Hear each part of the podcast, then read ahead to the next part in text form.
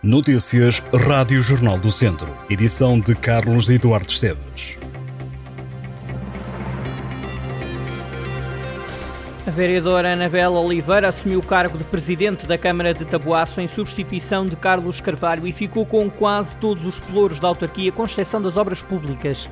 Na primeira Assembleia Municipal, depois do Tribunal de Viseu ter suspendido o exercício de funções de Carlos Carvalho, Anabela Oliveira disse ter assumido as funções de presidente em regime de substituição. A decisão do tribunal foi tomada em maio, na sequência de uma investigação da Polícia Judiciária por crimes de abuso de poder, prevaricação, denegação da justiça e violação das regras urbanísticas na Câmara de Taboaço.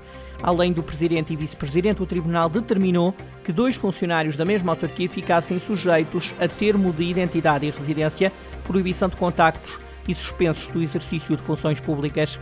Um terceiro funcionário da autarquia ficou sujeito a termo de identidade e residência e proibição de contactos. Maria de Lourdes Figueiras Xavier Moreira Nova são os elementos que estavam a seguir na lista apresentada nas autárquicas pela coligação PST-CDS, pelo que agora são vereadores. O anterior presidente Carlos Carvalho cumpriu o terceiro mandato na Câmara de Taboaço, eleito pela coligação PST-CDS-PP. O Centro Hospitalar Tondela Viseu fechou o último ano com um prejuízo líquido de 34,7 milhões de euros. Segundo o relatório e contas do ano passado, o número revela uma ligeira subida de 300 mil euros face a 2021. No ano passado, o Hospital de Viseu demorou mais tempo a pagar aos fornecedores, sendo que o prazo médio de pagamentos aumentou para os 204 dias, mais 23 em comparação com 2021. O passivo rondou os 95,9 milhões de euros e aumentou quando comparado com 2021. Com estes resultados, manteve-se o déficit de exploração e a consequente pressão na dívida. Quanto aos investimentos, o Centro Hospitalar Tondela Viseu gastou 7,3 milhões de euros. O maior valor gasto foi na remodelação das urgências de Viseu, tendo sido executados mais de 3 milhões e meio de euros no ano passado. No mesmo período, o Centro Hospitalar Tondela Viseu teve 43.745 doentes, um número que representa 2,4% de todos os doentes padrão do SNS e 13,2% na região centro. A instituição fez mais de 260 mil consultas médicas, quase 24 mil cirurgias, mais de 1.700 partos e mais de 161 mil atendimentos na urgência, tudo num ano. O governo decidiu que os estudantes em situação de emergência por razões humanitárias passam a ter prioridade no acesso ao alojamento estudantil.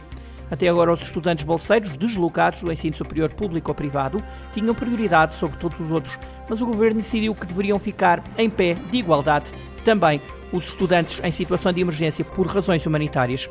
Agora, estes dois grupos de alunos têm prioridade nos alojamentos que recebem apoio do Plano de Recuperação e Resiliência.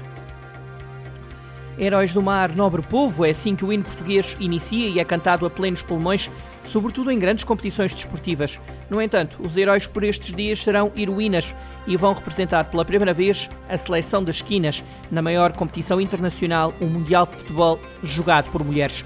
Para que essa viagem pudesse ser real, as navegadoras, assim vão ficar conhecidas as 23 convocadas, tiveram muitos mares para desbravar. E foi precisamente esse trabalho que Francisco Neto, selecionador nacional, abordou em entrevista ao Jornal do Centro. Uma entrevista em que o treinador recordou todo o trajeto feito até aqui e enalteceu o momento histórico que o futebol feminino português está a viver.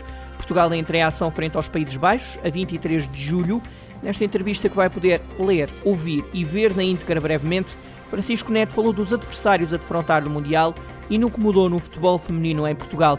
O técnico, que nasceu em Mortágua há 42 anos, voltou a reforçar que o preconceito relativamente ao futebol feminino só é sentido por quem não viu jogar a seleção nacional. Portugal vai ainda fazer um jogo particular no estádio do Bessa na próxima sexta-feira à noite, depois de parte para o Mundial, que decorre na Austrália e na Nova Zelândia. Espera os portugueses que o regresso a Portugal seja o mais tarde possível. Difícil, mas longe de ser impossível, é a perspectiva de Carlos Agostinho, comentador do desporto do Jornal do Centro, acerca do sorteio da Taça da Liga. Dito a sorte que no caminho de Académico de Viseu e Tondela estivessem, respectivamente, Rio Ave e Santa Clara, na primeira fase da competição. Reconhecendo as dificuldades que ambos os clubes vão enfrentar, o antigo treinador do Académico de Viseu acredita que o distrito pode mesmo ter dois clubes na segunda fase da Taça da Liga. O comentador de desporto do Jornal do Centro é da opinião de que poderia começar a existir um prémio para os clubes que chegarem à Final Four da prova. Prémio esse que seria entregue na época seguinte. Declarações de Carlos Agostinho para ler. Ao detalhe em jornaldocentro.pt. E em Mangualdo já se sabe a programação das festas da cidade e das festas da Senhora do Castelo, que vão decorrer nos meses de agosto e de setembro. Mónica Sintra, de Gift e Carlão são os cabeças de cartaz das festas da cidade, que vão ter lugar entre os dias 25 e 27 de agosto. Já nas festas da Senhora do Castelo, que celebram a padroeira de Mangualde e atraem centenas de fiéis que sobem ao monte para prestar veneração a Nossa Senhora, o cartaz começa dia 2 de setembro com uma serenata a cargo do grupo Trinviriato. Durante as festividades, a cidade recebe também exposições, momentos de folclore e música tradicional, atividades desportivas e encontros de bandas filarmónicas.